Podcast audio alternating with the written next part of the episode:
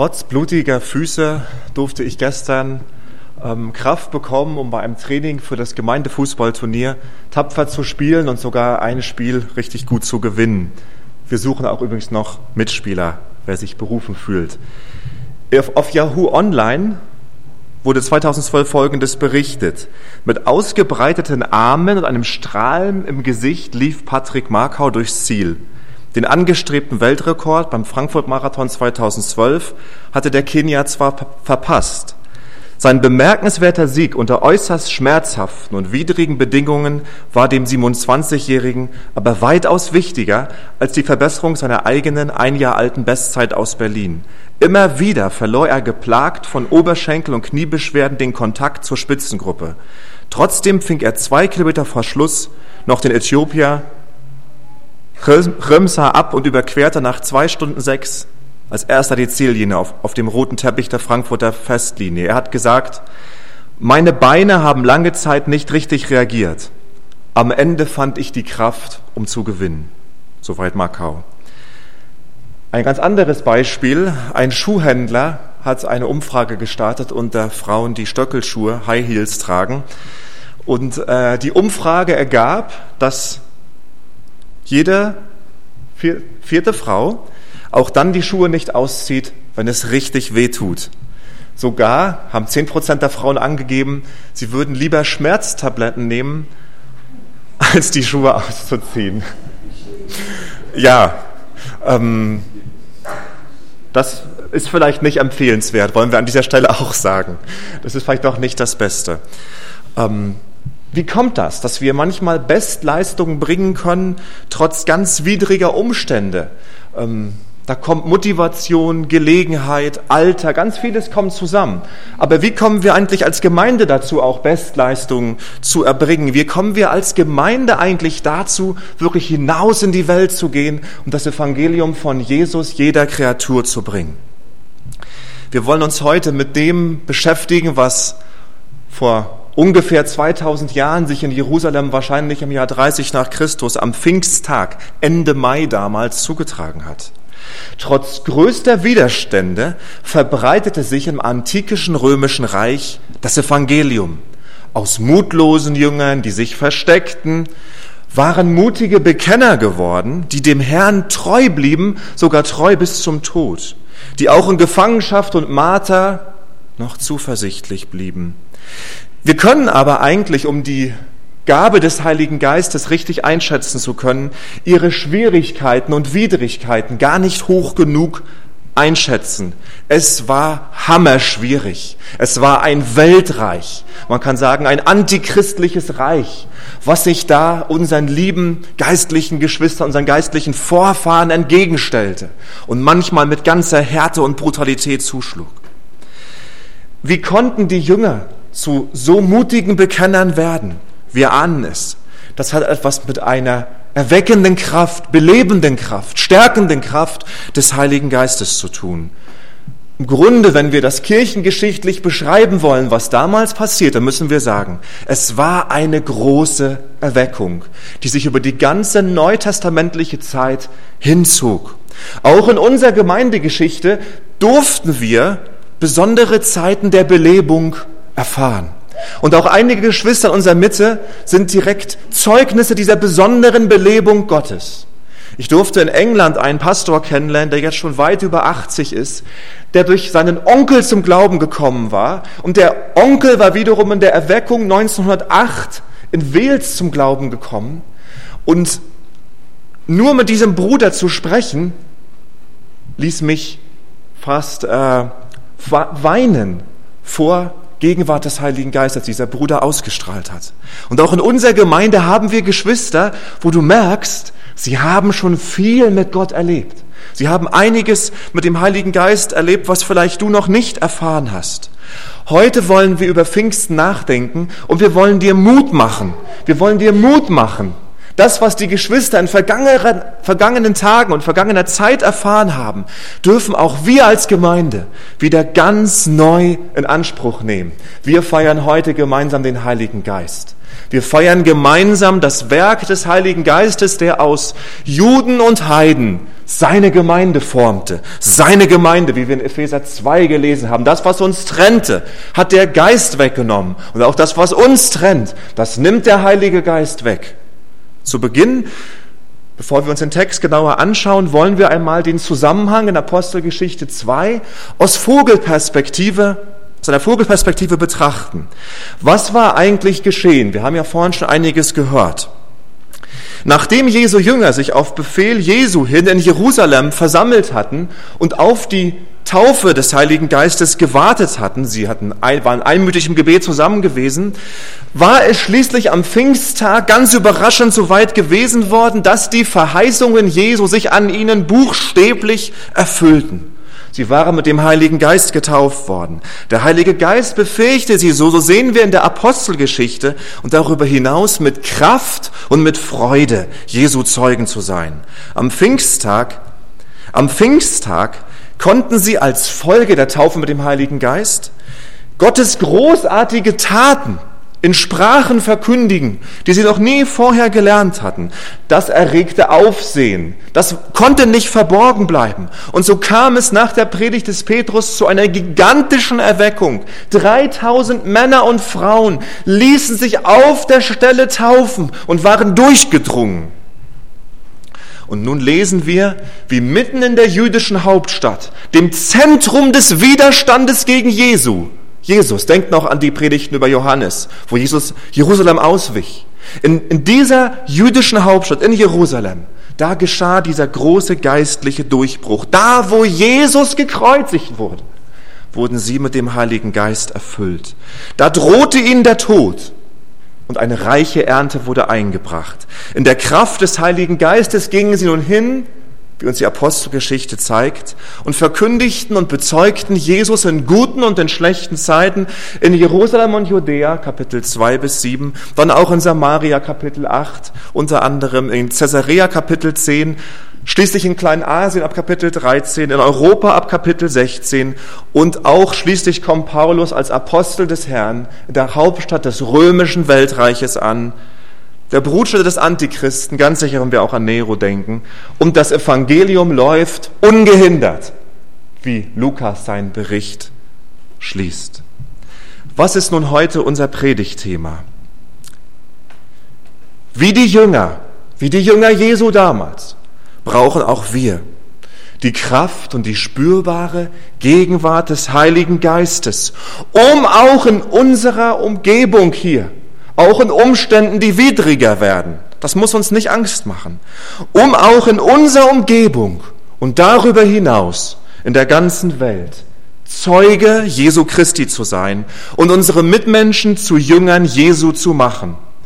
Wie die Jünger von Jesus damals in Jerusalem brauchst auch du für dein Leben, für ein vollmächtiges Leben als Christ, als Zeuge Christi, die Kraft des Heiligen Geistes. Darum soll es heute im Kern gehen. Die Apostel waren ja nun mit Jesus vertraut gewesen. Sie haben seine Wunder gesehen gehabt. Sie haben seine Lehre gehört. War das nicht genug? Sie waren Zeugen seiner Auferstehung gewesen. Sollte das nicht reichen, um sie zu gigantischen Zeugen Jesu zu machen? Nein, es reichte nicht, wie uns die ganze Apostelgeschichte bezeugt. Für einen gesegneten Dienst als Zeuge Jesu fehlt ihnen etwas ganz Entscheidendes. Die Taufe mit dem Heiligen Geist. Die Kraft des Heiligen Geistes, die Erfüllung mit dem Heiligen Geist. Alle diese Begriffe werden in Apostelgeschichte 1 und 2 für das Pfingstwunder gebraucht. Wie viel mehr brauchen wir, die wir Jesus nicht persönlich gesehen haben, die wir persönlich nicht Zeuge seiner Auferstehung sind, diese Kraft des Heiligen Geistes. Und die wunderbare Botschaft ist, Jesus ist dafür gestorben und auferstanden, um auch uns mit dieser Kraft zu segnen. Wir haben schon den ersten wichtigen Abschnitt gelesen gehabt aus Apostelgeschichte 2, den Versen 1 bis 13. In diesem Abschnitt wird uns geschildert, was eigentlich wirklich dort geschah.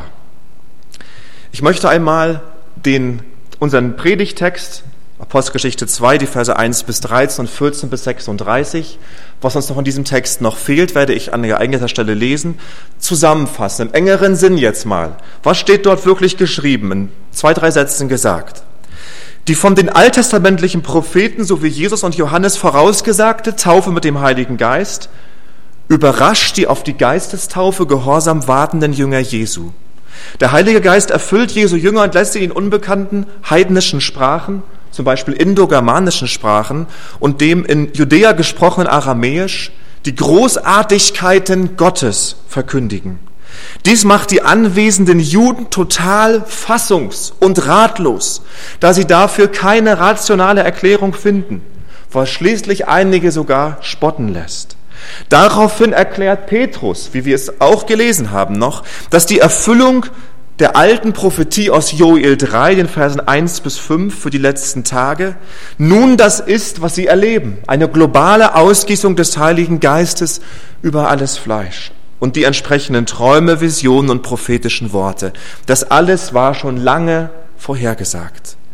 Petrus erklärt, was wir nachher noch lesen werden, dass dies genau deshalb jetzt zu dem Zeitpunkt passieren musste, weil Jesus in nach Gottes Ratschluss gekreuzigt war, auferstanden ist und den Heiligen Geist ausgegossen hat.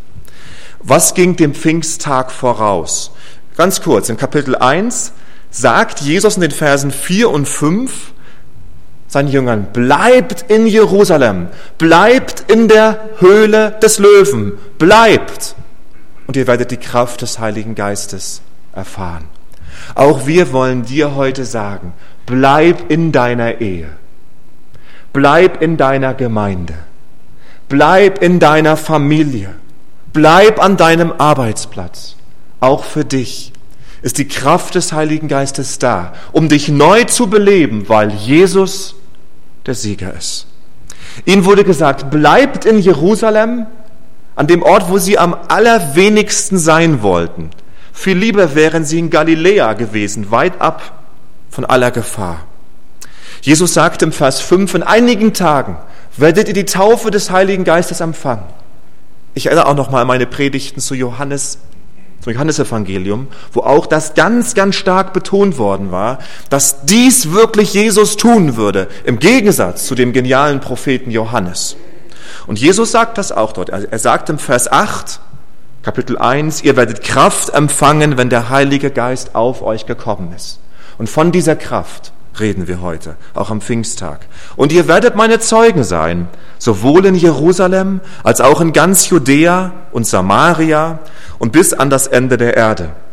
Im Vers 14 wird uns dann gesagt, dass sie, die Apostel, gemeinsam mit den Frauen der Mutter Jesu und den Brüdern von Jesus, einmütig im Gebet verharrten und jetzt einfach warteten, verharrten, blieben. Sie blieben dort an dieser schwierigen Stelle. Und was machten sie? Sie beteten. Auch du, wenn du es schwierig hast in deiner Ehe, dann sollst du bleiben. Aber nicht einfach bleiben, sondern wie die Apostel auch beten. Auch unsere Gemeinde erlebt Anfechtung, teilweise schlimme Anfechtung. Und auch wir sollen dann bleiben. Wir sollen zusammenbleiben. Wir sollen als Leitung zusammenbleiben, als Herde zusammenbleiben. Aber wir müssen auch dann wie die Jünger einmütig zusammen beten. Gerade die Apostelgeschichte zeigt uns, wie zentral das Gebet war. Und so waren auch die Jünger einmütig im Gebet versammelt. Es wird uns dann geschildert, wie auch der zwölfte Apostel als Ersatz für Judas in Versen 15 bis 26 gewählt wurde mittels Losentscheid, gerade deshalb, weil der Heilige Geist noch nicht gekommen war. Später lesen wir in der Apostelgeschichte, wie der Heilige Geist direkt sie leitet. Da mussten sie kein Los mehr ziehen, da konnten sie beten, da konnten sie warten. Nun kommen wir zu unserem Text. Was ist eigentlich am Pfingsttag passiert? Pfingstwunder Nummer eins. In den Versen 1 bis 4 des Kapitel 2, was Robert uns vorhin schon gelesen hat, sehen wir, dass der Heilige Geist kommt. Oder wie Jesus es sagt, die Jünger mit dem Heiligen Geist getauft werden. Oder wie Lukas es hier sagt, sie mit dem Heiligen Geist erfüllt werden. Wann war das? Am Pfingsttag. Am Pfingsttag. Pfingsten war der 50. Tag nach dem Passafest. Es war eigentlich ein Erntefest, aber im Laufe der jüdischen Geschichte wurde es immer mehr auch ein Fest, an dem die Gabe des Gesetzes an das Volk Israel gefeiert wurde. Und man weiß nicht genau, ob die späteren, im späteren Judentum eigentlich wegen dem Pfingsttag sie auch anfingen zu Pfingsten, die Gabe des Gesetzes am Sinai zu feiern, oder ob das andersrum war. Auf jeden Fall ist das ein wichtiger Kontrast. Ja, dem Volk Israel war das Gesetz gegeben worden. Und die jüdischen Rabbis hatten gesagt, auch dann wurde das Gesetz in 70 Sprachen der ganzen Welt verkündigt. Das lesen wir hier nicht. Das ist nicht das Pfingstwunder des Neuen Testamentes. Das Pfingstwunder des Neuen Testamentes ist ganz im Gegenteil, dass Gottes belebende Kraft in seine Jünger kommt und sie nun auf wunderbare Art und Weise von ihm Zeugnis ablegen können wie niemals zuvor. Also wann ist das geschehen, dieses Pfingstwunder? Am Wochenfest, am 50. Tag. Wer war dort? Sie alle heißt es. Ja, wir müssen annehmen, die Jünger, die Apostel, Maria, die Brüder des Herrn und ein paar andere Jünger. Wo war das? Auf jeden Fall in Jerusalem. Sie waren gehorsam. An einem Ort heißt es einfach dort. An einem Ort. Welcher Ort das ist, das lässt Lukas offen. Was passierte? Im Vers 2 lesen wir, und plötzlich geschah aus dem Himmel ein Brausen, als, als führe ein gewaltiger Wind daher und erfüllte das ganze Haus. Das war aber kein Wind, das war wie ein Wind. Ein großer, gewaltiger Sturm des Heiligen Geistes erfüllte das Haus. Und wie müssen die Jünger, die Jünger überrascht gewesen sein? Jesus hatte ja gesagt, Nikodemus, Johannes Kapitel 3, der Heilige Geist weht, wo er will. Und im Griechischen ist bekanntlich das Wort für Geist das gleiche Wort, was auch Wind bedeutet. Also hier kommt der Geist, indem er wie ein Sturm, wie ein großer, gewaltiger Wind das Haus erfüllt. Und dann lesen wir im Vers 3, dass sich wieder etwas wie Feuerzungen auf ihre Häupter setzt. wir denken sofort auch an die Gotteserscheinung im Alten Testament, wo Gott sich im Feuer offenbarte, wie bei Mose am Dornbusch. Und hier jetzt kein brennender Dornbusch, nein, etwas wie Feuer wird auf den Häuptern der Jünger zugegen gewesen sein, was wie eine Zunge aussah, wie Feuerzungen, setzte sich auf jeden der Anwesenden. Also wir müssen annehmen, die Apostel, Maria, die Mutter des Herrn, andere Frauen, die Brüder des Herrn, andere Jünger. Alle sie werden jetzt gleichermaßen mit dem Heiligen Geist erfüllt. Im Vers 4 heißt es dann, dass sie nun mit Heiligen Geist erfüllt wurden und fingen an, in anderen Sprachen zu reden, wie der Heilige Geist es ihnen auszusprechen gab. Nun haben wir das große Pfingstwunder Nummer eins. Plötzlich konnten sie in anderen Sprachen über Gott reden, wie der Heilige Geist sie leitete. Das heißt, weiter unten hat, Robert schon gelesen, wo sie dann auch die anderen fragen, wie hören wir sie die gewaltigen Taten Gottes verkündigen? Und das Wort, was im Griechischen steht, heißt, die Großartigkeiten Gottes erzählen. Das war kein Predigen, das war keine Predigtversammlung. Das waren 120 Leute, auf die der Heilige Geist kam und die alle, wie Werner de Boers in der Wuppertaler Studienbibel sagte, anbeteten, lobten, rühmten und dankten. Sie dankten, anbeteten, lobten und rühmten den himmlischen Vater. Und zwar in Sprachen, die sie selbst nicht gekannt haben. Hat der Heilige Geist auch schon einmal dein Herz so erfüllt, dass Lob, Dank und Anbetung nur so aus dir heraussprudelte? Erinnerst du dich an die Zeiten, wo das in deinem Leben so war? Kennst du das besondere Wirken des Heiligen Geistes? Wenn du dich ganz neu auch heute danach sehnst, nimm dir regelmäßig Zeit bitte, um vor den Herrn zu treten und auf ihn zu warten, zu warten auf ihn wir warten auf ihn. Er ist derselbe, gestern, heute und in Ewigkeit. Dann geschah also dieses Pfingstwunder Nummer eins. Und das konnte nicht verborgen bleiben. Es heißt, es wohnten in Jerusalem Männer, jüdische Männer aus jedem Volk. Und sie merken, wie dieser Geist kommt, der Wind entsteht. Wahrscheinlich sind sie alle rausgegangen und haben auf der Straße in diesen Sprachen geredet. Es wird jetzt erwähnt, dass sie dort wohnten und dann im Vers 6, als sie das hörten, Sie, sie strömten zusammen und sie waren verwirrt, sie waren bestürzt. Wie konnten plötzlich diese ungebildeten Galiläer in ihren Sprachen reden? Dieses Phänomen bestürzte sie. Als aber das Geräusch entstand, kam die Menge zusammen und wurde bestürzt, weil jeder Einzelne sie in seiner eigenen Mundart reden hörte. Sie waren verwirrt. Und das ging noch weiter. Es heißt hier im nächsten Vers, sie entsetzten sich. Oder wir müssten sagen, sie waren außer sich vor Staunen. Sie waren fassungslos, was hier vor ihren Augen in Jerusalem passierte. Und das betont uns Lukas. Ne? Schaut mal, er, er, er nimmt diese Reaktion, er gibt diese Reaktion vom Vers 5 bis zum Vers 13 dürfen sie staunen, dürfen, und Lukas betont das hier, wie sehr sie gestaunt haben, was da passierte.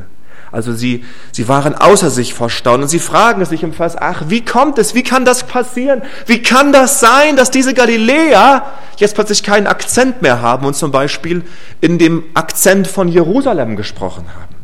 Sie waren fassungslos. Wie kommt es, dass sie unsere Muttersprache reden? Jetzt wird in den Versen 9 bis 11a werden jetzt die verschiedenen Gegenden aufgezählt und sie fragen sich jetzt, wie kann das sein? Wie hören wir sie? Ein jeder unserer Mundart reden, in der wir geboren sind. Und jetzt werden ganz verschiedene Volks- und Sprachgruppen erwähnt. Pater. Die Pater waren ein Teilstamm der Skythen gewesen, der eigentlich aus der Südostecke des Kaspischen Meeres kam. Das Parthische ist heute ausgestorben. Eine mitteliranische Sprache, also eine indogermanische Sprache, keine semitische Sprache wie Hebräisch oder Aramäisch, sondern sie hörten sie in der Sprache der Pater reden, der Meder. Das war auch eine iranische Sprache, die heute ausgestorben ist, mit unserer deutschen Sprache verwandt. Aber dann redeten sie auch auf Elamitisch. Elamitisch war eine ganz, ganz andere Sprache. Keiner dieser Sprachen verwandt, eventuell mit den indischen, südindischen, dravidischen Sprachen. Mesopotamien, Judäa, Kappadokien, in Zentralanatolien, wo auch wahrscheinlich eher germanisch, also mit germanisch-iranischen Wurzeln. Dann Leute aus Pontus von der türkischen Schwarzmeerküste. Es war eine griechische Kolonie gewesen, wo Griechisch gesprochen wurde. Asia, Phrygia, auch in der Zentraltürkei, Pamphylia, in der Südtürkei, Ägypter, Kyrener, es war eine griechische Kolonie in Nordafrika gewesen. Römer, Juden, die Semitisch sprechen, Kreter, Minoisch, das das Altgriechische beeinflusste, und Araber, die Semitisch sprachen. Also im Grunde von den ganz großen Sprachfamilien der Welt waren sehr, sehr viele Familien dort dabei. Und sie fragen sich, wie ist das möglich? Die wussten, wie schwierig es war, Elamitisch zu lernen oder Parthisch oder Medisch oder Arabisch. Und auch wie schwer es ist, seinen Akzent zu verlieren, wie ich euch das auch sonntäglich immer wieder aufs Neue zeige. Das wussten sie. Und so waren sie entsetzt. Stellt euch vor, ich würde plötzlich wie ein Wiener vor euch stehen und reden. Man würde, man würde es irgendwo nicht einordnen können. Wie kann das sein, dass er so voll und ganz diese Identität der Wiener annehmen konnte? Und sowas ist dort passiert. Und die standen fassungslos dort. Und das sagen im Vers 11b, wie kann es sein, dass wir von Gottes großartigen Taten, sie in unserer eigenen Mundart, reden hören? Und dann wird im Vers 12 wieder gesagt, dass sie entsetzt und ratlos waren, verlegen, außer sich vor Staunen und ratlos und sich fragten, was steckt dahinter, ja? Was steckt eigentlich dahinter? Wie kann so etwas geschehen? Und manche sagten spottend, Vers 13, spottend, naja, das ist ein Riesendurcheinander dort. Schau mal, wie die alle reden. Die werden wahrscheinlich betrunken sein. Du täuschst dich, dass du hier deine Sprache hörst. Das ist sozusagen Pfingstwunder Nummer eins. Das Wunder Nummer eins von Pfingsten. Der Heilige Geist redet Arabisch. Auch heute noch. Der Heilige Geist redet Türkisch. Der Heilige Geist redet Iranisch, Indogermanisch. Der Heilige Geist erfüllte die Apostel und die Jünger und leitete sie an, in heidnischen Sprachen und auch, im ganz, auch in der ganz frommen Hochsprache der Juden Gott zu preisen. Das ist das Pfingstwunder Nummer eins. Es wird aber noch größer. Wie können wir jetzt dieses Geschehen einordnen? Wir haben schon von Robert gehört, wie der Prophet Joel von Petrus zitiert wurde und wie Petrus erklärt, ihr braucht euch nicht so sehr wundern, in eurem Alten Testament ist vorhergesagt worden, dass der Heilige Geist ausgegossen wird. Ich wiederhole es nicht, was Joel dort gesagt hat. Das hat Robert uns schön vorgelesen. Das Sprachenwunder wird in Joel nicht erwähnt. In Joel wird nicht gesagt, dass sie auch dann auf verschiedenen Sprachen reden können. Das war ein Extra. Das war ein Bonus, den Gott gabte, den Gott gab. Was aber sehr wohl gesagt wurde, dass sie unter der Leitung und Führung des Heiligen Geistes, bewegt von ihm sprechen würden. Es werden Träume und Visionen von Alten und Jungen, von Mägden und von Knechten, von Männern und von Frauen erwähnt, was alles sich auch in der Apostelgeschichte spiegelt und was wir auch heute in der Missionsgeschichte hören, was uns an Zeugnissen dort erzählt wird. Das passt ins Bild. Petrus erklärt ihnen, Leute, was ihr hier seht, ihr braucht euch nicht zu so sehr wundern. Das hat Gott durch seinen Propheten Joel zum Beispiel, es gäbe auch andere Stellen, das hat Gott durch seinen Propheten Joel angekündigt gehabt, dass wirklich ein Zeitalter des Heiligen Geistes kommen würde. Das Zeitalter des neuen Bundes. Ich erinnere an Johannes 2, 1 oder eigentlich an Johannes 1 bis 4 wo Johannes betont, wie auch Jesus ihn schon sagt, dass er eine neue Zeit bringt, eine neue Geburt. Denkt daran, wie er über den Heiligen Geist dort sprach. Ein neuer Tempel. Und Petrus macht deutlich, Leute, wir sehen hier Erfüllung von Prophetie. Gott erfüllt sein prophetisches Wort. Und dann musste er aber noch mehr erklären, weil es hat nicht gereicht, nur von Joel zu sprechen. Er sagte ihnen, Männer von Israel, Vers 22, hört diese Worte. Jesus, den Nazoräer, ein Mann, der von Gott euch gegenüber erwiesen worden ist durch Machttaten und Wunder und Zeichen, die Gott durch ihn in eurer Mitte tat. Wie ihr selbst wisst, diesen Mann, der nach dem, nach dem bestimmten Ratschluss und nach Vorkenntnis Gottes hingegeben worden ist, habt ihr durch die Hand von Gesetzlosen an das Kreuz geschlagen und umgebracht. Den hat Gott auferweckt, nachdem er die Wehen des Todes aufgelöst hatte, wie es denn nicht möglich war, dass er von ihm behalten würde. Denn David sagt über ihn, ich sah den Herrn alle Zeit vor mir, denn er ist zu meiner Rechten, damit ich nicht wanke. Darum freute sich mein Herz und meine Zunge jubelte. Ja, auch mein Fleisch wird in Hoffnung ruhen, denn du wirst meine Seele nicht im Hades zurücklassen, noch zugeben, dass dein frommer Verwesung sieht. Du hast mir kundgetan Wege des Lebens. Du wirst mich mit Freude erfüllen vor deinem Angesicht. Soweit zitierte Petrus wieder mal die Schrift. Und er sagt jetzt, ihr Brüder, es sei erlaubt, mit Freimütigkeit zu euch zu reden über den Patriarchen David ich muss ihn jetzt ein bisschen runter vom Thron heben, den David, dass er gestorben und begraben und sein Grab bis auf diesen Tag unter uns ist. Da er, David, nun ein Prophet war und wusste, dass Gott ihm mit einem Eid geschworen hatte, einen seiner Nachkommen auf seinen Thron zu setzen, hat er voraussehend von der Auferstehung des Christus geredet, dass er weder im Hades zurückgelassen worden ist, noch sein Fleisch die Verwesung gesehen hat. Diesen Jesus hat Gott auferweckt, wovon wir alle Zeugen sind, nachdem er, nämlich Jesus, nun durch die Rechte Gottes erhöht worden ist und die Verheißung des Heiligen Geistes vom Vater empfangen hat, hat er dieses ausgegossen, was ihr seht und hört. Das konnten sie sehen. Sie waren jetzt Augenzeuge der Taufe des Christus geworden. Was ihr seht und hört. Denn nicht David ist in den Himmel aufgefahren. Er sagt aber selbst, der Herr sprach zu meinem Herrn, setze dich, sagte jetzt David, zu meiner Rechten. Nein, also David sagte das, der Herr sprach zu meinem Herrn, das sagte der Herr zu Jesus, setze dich zu meiner Rechten, bis ich deine Feinde lege zum Schemel deiner Füße. Und jetzt sagt Petrus abschließend, das ganze Haus Israel soll nun zuverlässig erkennen, dass Gott ihn sowohl zum Herrn als auch zum Christus gemacht hat. Diesen Jesus, diesen Jesus, den ihr gekreuzigt habt. Und daraufhin jetzt, daraufhin, das erzähle ich jetzt, hier haben wir Pfingstwunder Nummer zwei. Auf diese Predigt von Petrus hin lassen sich 3000 Männer und Frauen, 3000 Männer und Frauen an diesem Tag noch taufen.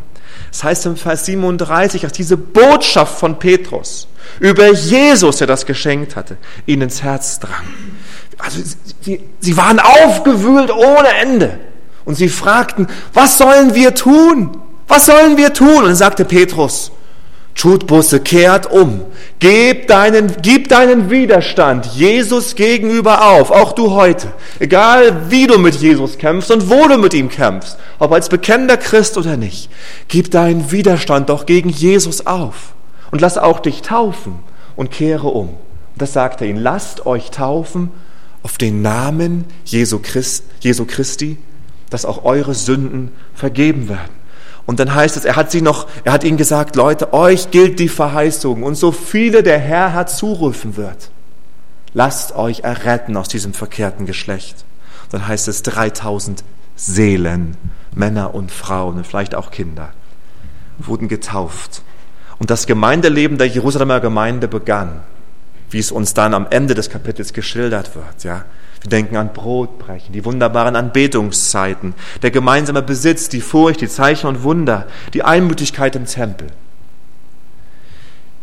In der Bekehrung dieser 3000 Leute auf die Predigt von Petrus hin, nicht direkt auf das Sprachenwunder hin, haben wir das noch größere zweite Pfingstwunder.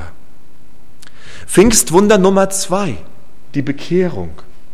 Ganz, ganz wichtig auch für unsere pfingstlerischen Freunde, die wir haben. Es sind unsere Freunde. Pfingstwunder Nummer zwei folgte nicht direkt auf Pfingstwunder Nummer eins, sondern Pfingstwunder Nummer eins führte zu einer großen Offenheit, hinzuhören, hinzuhören. Rede du Herr. Und Petrus hat in der Kraft des Heiligen Geistes dieses Wunder erfahren, dass er die Menge komplett gedreht hat. Sie waren da, dass sie sich fragten, wie kann das sein? Und einige spotteten. Und Petrus legte ihnen das Wort aus und erklärte, das war von immer her schon verheißen. Aber jetzt ist es genau jetzt hat Jesus dies getan, weil er, der gekreuzigte Christus ist, die Hoffnung Israels, die Hoffnung Abrahams, Isaaks und Jakobs. Dieser Jesus, eure Hoffnung, unseren Messias, habt ihr gekreuzigt. Und dann geschah das Wunder, dass sie, die sie so dagegen waren, dass auch andere Völker von Gott hörten, gerade diese Sprachenwunder erlebt hatten, was schon prophetisch sozusagen den Plan Gottes für die letzten Tage, in der alle Völker mit dem Evangelium erreicht werden sollen, vorweggenommen hatte, dass sie trotz dieses Sprachwunders, was sie sicher auch verstanden haben, dass jetzt hier, wo sie, dass Gott sich auch an die anderen Völker wendet, was sie sonst wütend und rasend gemacht hat, zur Steinigung hinführte, lässt sie jetzt nach der Predigt des Petrus hin offen werden. Und es ging ihnen einfach nur durch. Und sie wurden getauft. Was für ein Wunder. Diese Reihenfolge von Pfingstwunder 1, kann man sich vielleicht merken, und Pfingstwunder 2 ist sehr wichtig, auch für alle weiteren Fragen. Das kann gar nicht überbewertet werden. Auch dieses Nacheinander. Und es sollte uns ermutigen, auch für unsere Wortverkündiger zu beten, dass sie spontan und flexibel genug sind, wie auch unser Gottesdienstleiter, auf das Wirken des Heiligen Geistes mutig zu reagieren, Missstände beim Namen zu nennen, wenn es sein muss, was auch schwierig ist, wenn es im Gottesdienst passiert. Aber das, was passiert, zu prüfen und es prophetisch in das Wort einzuordnen und immer den Weg zu Jesus Christus zu finden der Apostel Paulus. Der Apostel Paulus hat immer wieder die Gemeinden gebeten, angefleht, betet für mich in meinen Verkündigungsdienst, betet für mich, dass ich andere überzeugen kann, dass ich die Gemeinde erbauen kann, bitte betet, weil selbst Paulus hat den Heiligen Geist nicht, wie einige Irrlehrer behaupten, so, so in petto gehabt, dass er Predigtergebnisse produzieren konnte. Nein, Never ever. Paulus wusste auch, ich bin abhängig von der Kraft des Geistes und vom Wirken, vom Gebet der Geschwister, das Gebet der Gemeinde. Kann auch ein Prediger in der Predigt, und manchmal habe ich das, manchmal habe ich das schon erlebt, wie wirklich eine Kraft von der Gemeinde auf den Prediger fließt und er einfach nur dahin fährt. Und Paulus sagt, betet doch da für mich, sagt er, und er war Paulus. Wie viel mehr bitten wir euch für Robert, Christian, Horst, Fritz, mich und andere zu beten? Wie viel mehr beten wir, bitten wir euch für uns zu beten? Es bleiben aber leider noch einige Fragen bei diesem Text. Und heute möchte ich auch auf diese Fragen eingehen. Es bleiben noch einige nüchterne Fragen, die man sich stellen kann, die auch von biblisch gesinnten Christen mit unterschiedlichen Akzenten beantwortet werden. Und auf beiden Seiten der Antwort, die sie geben, charismatisch, nicht charismatisch, pfingstlerisch, nicht pfingstlerisch, schwärmerisch, nüchtern, gab auf beiden Seiten, gab und gibt es gravierende Fehlentwicklungen. Es gibt einen ganz hässlichen Fanatismus. Es gibt ganz hässliche Dinge, die auch mit dem Heiligen Geist manchmal begründet werden. Und es gibt aber genauso schlimm eine geistliche Erstarrung auf der anderen Seite. Leere Gebetsversammlungen. Oberflächliche Beziehungen. Kein spürbares Wirken des Heiligen Geistes.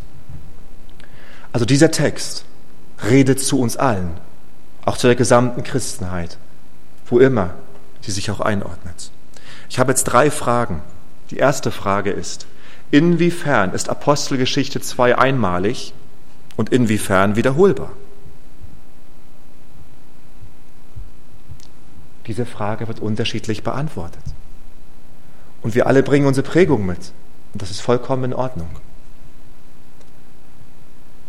Pfingsten als Geburtstag der Gemeinde ist natürlich in seiner heilsgeschichtlichen Position einzigartig. Das ist eigentlich auch Konsens. Gerade in Bezug auf das Pfingstwunder Nummer eins, das Sprachenwunder, in Kombination mit Pfingstwunder Nummer zwei, der Bekehrung der 3000 und auch der Predigt des Petrus. Einmalig, Geburtstag der Gemeinde. Aber ist es das nur? Ist es nur etwas, auf was wir zurückschauen und es feiern? Schon in der Apostelgeschichte deutet sich an, dass das Sprachenwunder zum Beispiel an missionarisch entscheidenden Punkten wiederholbar war. Ich stelle jetzt heute hier, an diesem Tag, nur die Frage, eventuell auch heute oder was ähnliches, was wir auch aus Missionsberichten teilweise hören. Das müssen wir prüfen. Selbst wenn jedoch Pfingstwunder Nummer eins in der Apostelgeschichte, also das Sprachenwunder, bei Cornelius, Apostelgeschichte 10, und den Johannesjüngern, die den Heiligen Geist nicht empfangen hatten, wiederholt wurde, geschah dies doch auch in der Apostelgeschichte nicht in Kombination mit Pfingstwunder Nummer 2, einer gigantischen Bekehrungswelle von 3000 Leuten. Tausende bekehrten sich auch dann nicht. In der gesamten Apostelgeschichte wird auch nie wieder von einer so großen Taufe berichtet. Natürlich ist dies auch bei Gott heute möglich. Und ich denke, das feiern wir auch hier zusammen. Ansatzweise wurde so etwas schon mal hier und dort in der Kirchengeschichte erlebt. Aber es gibt leider auch, leider gibt es auch Massentaufen, die nun ganz und gar nicht vom Heiligen Geist getragen sind. Wir müssen hier also realistisch und demütig bleiben. Jedoch, die spontane Erfüllung mit dem Heiligen Geist, auch ohne Pfingstwunder, also Sprachenrede, wurde auch von den Jüngern seit Pfingsten immer wieder erlebt. Ganz besonders nach Gebet, wie es uns Lukas in der Apostelgeschichte nahelegt. Zu Pfingsten gab es diese geniale Kombination, dieses Zeichenwunder der Sprachenrede und, also das begeisterte Reden von Jesus und einen vollmächtigen Apostel, der die apostolische Autorität und Salbung des Heiligen Geistes hatte, dies zu deuten. Hier sehen wir, wie wichtig, egal wo wir dort stehen, charismatisch, nicht charismatisch, wie wichtig die Heilige Schrift ist. Wie wichtig die Heilige Schrift ist. Ja, Petrus hielt sich in der Bewertung der Vorgänge ganz an die Heilige Schrift. Der Heilige Geist überraschte alle und er kann und wird es auch heutzutage tun. Wir müssen also offen sein, offen für das, was der Geist tun möchte. Aber der Heilige Geist blieb doch in dem von der Schrift vorgegebenen, von ihm, überlegt, von ihm selber uns gesagten Rahmen. Also der Heilige Geist hat das Wort der Schrift inspiriert und er widerspricht sich nicht. Er ist ein Heiliger Geist, deshalb bleibt er in diesem Rahmen. Nur aufgrund der Verwirrung und der Versuchung, dass der Teufel auch sowas nachmacht, der nicht in dem Schriftrahmen bleibt, könnte man denken, dass es hier einen Widerspruch gibt. In diesem Sinne würde ich sagen, wir sehen ganz viele Elemente, die, die, die nie wiederholt wurden, die theoretisch wiederholbar sind. Wir wollen offen sein, aber ganz im Sinne auch vom Johannesevangelium wollen wir nicht auf Fanatismus und Wunder und Sensationslust bauen und auch hereinfallen. Schriftkenntnis ist unerlässlich und die Predigt von Gottes Wort entscheidend. Es war die Frage, inwiefern ist es einmalig und inwiefern wiederholbar. Versuch einer ersten Einordnung. Frage 2. Wie werden wir mit dem Heiligen Geist erfüllt und wie stark erfüllt er dein Leben? Versuch einer Antwort. Sicherlich nicht anders als die Jünger auch damals am Pfingsttag. Sicherlich nicht anders. Die ganze Schrift legt das nahe. Das war etwas, was sich schon erzählte ja gerade, sich wiederholte. Dass Gott sie überraschte. Jesus sagt, der Geist weht, wo er will. Aber wann kam der Geist? Sie waren beisammen im Gebet und sie lebten im Gehorsam. Das ist für mich persönlich eine große Motivation, zu unseren Gebetsstunden zu kommen. Egal, ob nur zwei da sind oder hundert, weil ich weiß, das war immer der Weg wie auch Erweckung kam. Natürlich haben wir nicht mehr Jesu konkretes Gebot, wie Sie das hatten. Sie wussten, Sie müssen jetzt dort bleiben und Sie müssen warten in Jerusalem, bis diese Geistestaufe kommt. Das, sowas haben wir nicht in der Art und Weise. Wir haben aber unzählige Aufforderungen zum Gebet und zum Gehorsam.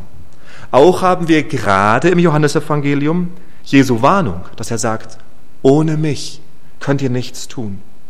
Und gerade heute dürfen wir alle sagen, wie recht hast du, Jesus? Wie recht hast du? Und der Weg zur Erfüllung mit dem Heiligen Geist, auch ihn mehr zu erleben und mehr zu erfahren, beginnt damit, dass wir das ihm sagen und zu Pfingsten feiern, dass er derjenige ist, der seine Gemeinde geboren hat und der seine Gemeinde auch trägt und stärkt. Und auch in der Boyatigasse war nicht immer alles gleich. Es gab Zeiten der Erweckung, es gab Zeiten der Anfechtung, es gab Zeiten des Niedergangs. Wir haben es erlebt, das ist statisch. Es ist nicht statisch, es ist dynamisch. Es ist eben nicht statisch. Und genau deshalb ist auch alles für uns als Gemeinde drin, wenn wir, wenn wir wieder auch zu dem, zu dem Rezept der Alten zurückkehren. Gebet und Gehorsam. Ich möchte jetzt einmal fragen, wie nahe sind wir ihm in unserem Empfinden, nicht in unserem abstrakten Denken. Wie nahe sind wir ihm wirklich, Gott? Im Alltag, im Hier und Jetzt. Nochmal anders gefragt. Beeinflusst der Heilige Geist dein Leben? Wenn ja, wie?